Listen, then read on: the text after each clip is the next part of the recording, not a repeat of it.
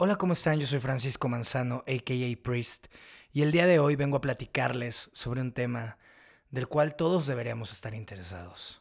Este tema es el amor propio. Bienvenidos a Misa con Priest.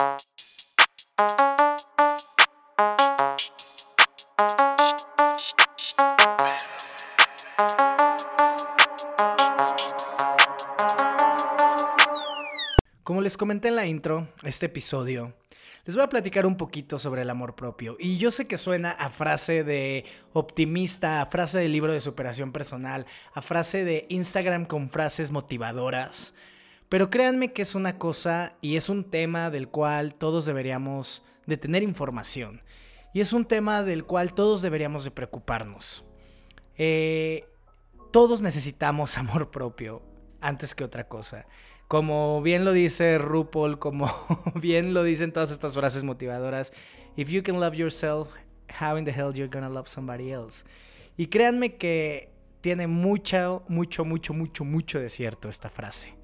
Y para mí ha sido un proceso muy largo. Créanme que yo he vivido muchas cosas muy locas, muy raras.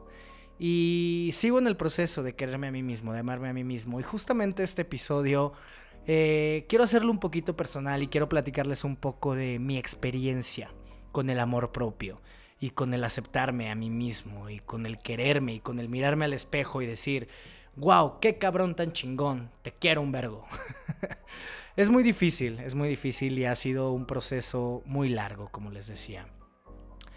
Todo comenzó el año pasado, en tiempos pandémicos, como ustedes saben, eh, yo el año pasado comencé este podcast, A Misa con Priest, y comencé con la idea de simplemente compartir lo que yo sabía de la música en ese entonces. Después, por cuestiones más personales, se convirtió en un podcast en el que yo compartía mis experiencias de vida, las experiencias de vida de varias de mis amigues, un poco de cosas profesionales y un poquito de todo. A Misa con Priest esta temporada se ha convertido en una mezcla, en una miscelánea de cosas que yo siento que son interesantes y que creo que la gente debe saber. El trabajo de varios de mis amigues, eh, cosas que me han pasado y justamente en septiembre del año pasado eh, yo grabé un episodio que fue un episodio muy fuerte. Mucha gente me escribió después de haber escuchado ese episodio eh, y fue el episodio llamado Hablemos de Suicidio, el episodio número 10, que pueden buscarlo para que lo escuchen. En ese momento yo estaba pasando una situación personal muy difícil. Tenía muchas cosas en mi cabeza, eh, una ruptura amorosa ahí muy loca, que no era ruptura, pero sí era ruptura y era un vaivén ahí muy locuaz. Eh, además de que personalmente, laboralmente, estaba pasando una situación muy difícil, económicamente incluso, eh, y todo se me juntó en ese momento. Para mí el hablar de estos temas siempre ha sido liberador, siempre ha sido algo que me gusta, me gusta compartir el conocimiento, me gusta compartir lo que investigo, lo que aprendo con la gente, y para mí a Misa con Priest ha sido eso. El día de hoy les traigo este episodio súper personal porque creo que que es bueno compartir nuestras experiencias para que la gente se sienta identificada y la gente pueda saber que a veces no somos los únicos en el mundo sintiéndonos así. Les comentaba que en septiembre grabé este episodio, el episodio Hablemos del suicidio. Y al mismo tiempo que yo grababa este episodio, yo estaba pasando por una situación muy fuerte, una depresión que me estaba llevando a un lugar muy oscuro, el cual no me arrepiento de haber pasado, pero sí me arrepiento de haber tomado ciertas decisiones que tomé después de haber grabado este episodio y después de muchas cosas que pasaron. No quiero entrar en detalles, pero fue una situación muy fuerte, muy dura para mí, que gracias a la energía divina o como lo quieran llamar, tengo a gente muy especial alrededor mío. Tengo amigos que se han convertido en familia, eh, tengo familia que de cierta forma me apoya, tengo gente que ha podido estar conmigo y yo me pude agarrar de estas personas cuando estaba pasando esta situación. estas personas también me ofrecieron ayuda y creo que eso es un punto que yo, por ejemplo, platicaba mucho en el podcast de Hablemos de Suicidio, ¿no? De cuando vemos a gente que está a nuestro alrededor, a veces no sabemos cómo ayudarles, cómo, cómo extenderles la mano y decirles, sabes que aquí estoy, te puedo ayudar, necesitas ayuda. También es muy importante el que la persona que está pasando por una situación difícil quiera la ayuda. Yo en ese momento quería la ayuda, necesitaba la ayuda, no sabía cómo pedirla. Y mis amigos y la gente que estaba junto a mí me la ofreció. La tomé y a partir de ese momento empecé a tomar terapia. Eh, una terapia que me ha llevado al día de hoy a estar en un mejor lugar. Quiero agradecer infinitamente a mi doctora la doctora Ana Cristina González, que ha estado conmigo en todo este viaje. Por ahí también tiene un libro que ella coescribió con varias otras doctoras especialistas en el campo de la psicología. Eh, se llama Construyendo tu Camino, Psicología Positiva, por ahí pueden buscarlo. Eh, pero bueno, más allá del comercial de mi, de mi doctora, eh, quiero agradecer porque sí, ha sido un viaje muy loco. Ha sido un viaje de altas y bajas, un viaje en el que yo descubrí una cosa muy importante. ¿Y cuál fue la cosa que descubrí? La cosa que descubrí es que yo no me estaba valorando a mí mismo de la forma que me tenía que valorar. Yo a pesar de hacer muchas cosas buenas, de hacer muchas cosas increíbles, de hacer muchas cosas que me habían llenado de satisfacción personalmente, profesionalmente y demás, que habían llenado de satisfacción a mucha gente a mi alrededor incluso, yo no me daba cuenta. Y yo estaba en un lugar bien oscuro, bien ahogado, bien, no sé cómo decirles, me sentía como con una presión constante todo el tiempo. Y no estoy diciendo que el día de hoy me sienta ya sanado mágicamente y soy la persona más feliz. No, porque el amor propio es un viaje que nunca termina. Y es algo que también he estado aprendiendo. Estos meses han sido de autodescubrirme. Estos meses han sido de valorarme, de entender que las cosas que he hecho me han llevado a los lugares en los que estoy, a conocer a la gente que conozco, a tener la gente que tengo a mi alrededor y estoy muy agradecido de ello. Eh, es muy difícil también eh, todo el entorno en el que vivimos y también se los platicaba por ahí en otro episodio, en el de desconectando la red social, que muchas veces vivimos con esta cosa, esta idea de la vida perfecta que nos muestran las redes sociales y la gente que seguimos y la gente hegemónicamente hermosa y todas estas cosas que nos distorsionan un poco la realidad y nos distorsionan un poco la forma en la que nos vemos a nosotros mismos.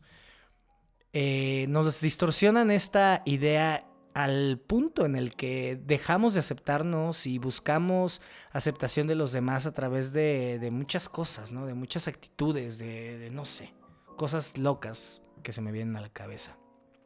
Para mí, en lo personal, fue una situación de nunca voy a ser suficiente para nada, ¿no? Nunca voy a ser suficientemente buen DJ para tener el público que X o Y tiene. Nunca voy a ser suficiente escritor, compositor para llegar a las ligas de X o Y. Nunca voy a ser tan buen cantante o músico porque ni siquiera estoy dedicándome a eso mil por ciento. Y así como estas cosas que les estoy diciendo, que son reales, muchas de estas cosas también me las, me las estaba diciendo y me las repetía yo diario, ¿sabes? Era una cosa, una cosa pues autodestructiva. Eso se convirtió después en un tema físico, ¿no? En un tema de no soy demasiado guapo para gustarle a la gente que me gusta, eh, no soy demasiado guapo para encajar en los estándares de belleza que el mundo homosexual me ha impuesto. Y eso también me llevó incluso a tener puntos de vista muy radicales, a tener peleas con amigos, con gente cercana, en redes sociales, en la vida real, por tener puntos de vista que, más allá de demostrar algo positivo, era mi interior hablando desde una parte de odio propio. No sé cómo decirlo, suena horrible eso del odio propio, pero pues sí, de cierta forma yo no me aceptaba, no quería verme, no quería estar como estaba, no sé, una, una situación muy rara, muy loca que pues sí, me llevó a, lugares muy, muy feos, muy oscuros, como les decía hace rato. Gracias a la ayuda profesional, a la ayuda de la gente que estaba a mi alrededor, he podido empezar a aceptarme un poco más. He podido aprender a quererme como soy, he podido aprender a entenderme. Entenderme desde el punto de por qué he hecho todo lo que he hecho y recordar esas ganas que he tenido en todos estos logros, ¿no? Muchas veces tenemos logros de vida que no nos celebramos a nosotros mismos porque creemos que pues, son cosas que tenemos que hacer. ¿No? A mí me pasa muchísimo que todo el tiempo estoy buscando aceptación. Y entonces en mi búsqueda de aceptación está este tema de, pues nada, ya me aceptaron y así tenía que ser. No tengo por qué buscar otra, una aceptación propia, no sé una cosa muy loca que he aprendido a identificar. Y justamente ahora que estoy pasando pues por esta etapa de entenderme mejor, puedo identificar cuando llego a tener estos sentimientos y puedo comenzar a cambiarlos y a llevarlos a otro lugar de mi cabeza. No quiero sonar tan chorero, tampoco quiero que este episodio sea gigante y largo y yo sea aquí hablándoles de ah, cómo he sufrido en la vida porque tampoco va por ahí. Más bien quiero que mi testimonio les sirva para saber que hay cosas mejores y que siempre vienen cosas mejores. Les repito, suena súper tema de únete a los optimistas, pero es real. He estado empapándome de, de muchas cosas, de mucha lectura, de mucha información. Y por ahí también, en estos meses, leí un libro que me llamó muchísimo la atención y que de cierta forma me ayudó a este camino a entenderme y quererme un poquito más. Este libro que leí es el libro de una amiga personal. He ido a los cumpleaños de todos sus hijos. Este es el libro de mi queridísima amiga Victoria Volkova llamado Mi camino hacia el amor propio. Búsquenlo también. Es parte de estas literaturas que me han ayudado a entender mejor cómo quererme a mí mismo, cómo descubrir quién soy, cómo saber quién soy y aprender a abrazar eso que soy. Les repito que ha sido un camino muy difícil, un camino que sigo recorriendo y que estoy muy contento de recorrer con la gente que tengo a mi alrededor. Estoy muy contento de recorrer porque me está llevando a lugares en los que antes no estaba, a lugares de crecimiento profesional, personal e incluso físico. No están para saberlo ni yo para contarlo, pero estamos casi por terminar la segunda temporada de Misa con Priest, porque viene la tercera temporada, una tercera temporada con un formato nuevo, que espero que les guste y justamente toda esta parte del amor propio físico la voy a tocar en esa temporada. Les tengo una sorpresa por ahí que sé que les va a gustar. Eh, es algo muy mío, pero que quiero compartirlo porque les repito, creo que el escuchar historias de gente feliz o de gente que está buscando la felicidad al menos, porque tampoco podría decir de que, oh, soy feliz plenamente. Eh, estoy buscando la felicidad y creo que compartir este tipo de historias es bueno. Hay gente allá afuera que tiene que escuchar este tipo de historias. Así es que si tú eres una de esas personas que está buscando ser feliz, sal a la calle y comparte tu historia. Dile a la gente cuánto la quieres. Dile a tus amigos qué feliz te sientes de tenerlos, a tu familia, a toda la gente que te quiere. Yo simplemente quiero terminar este episodio con esa, ese mensaje.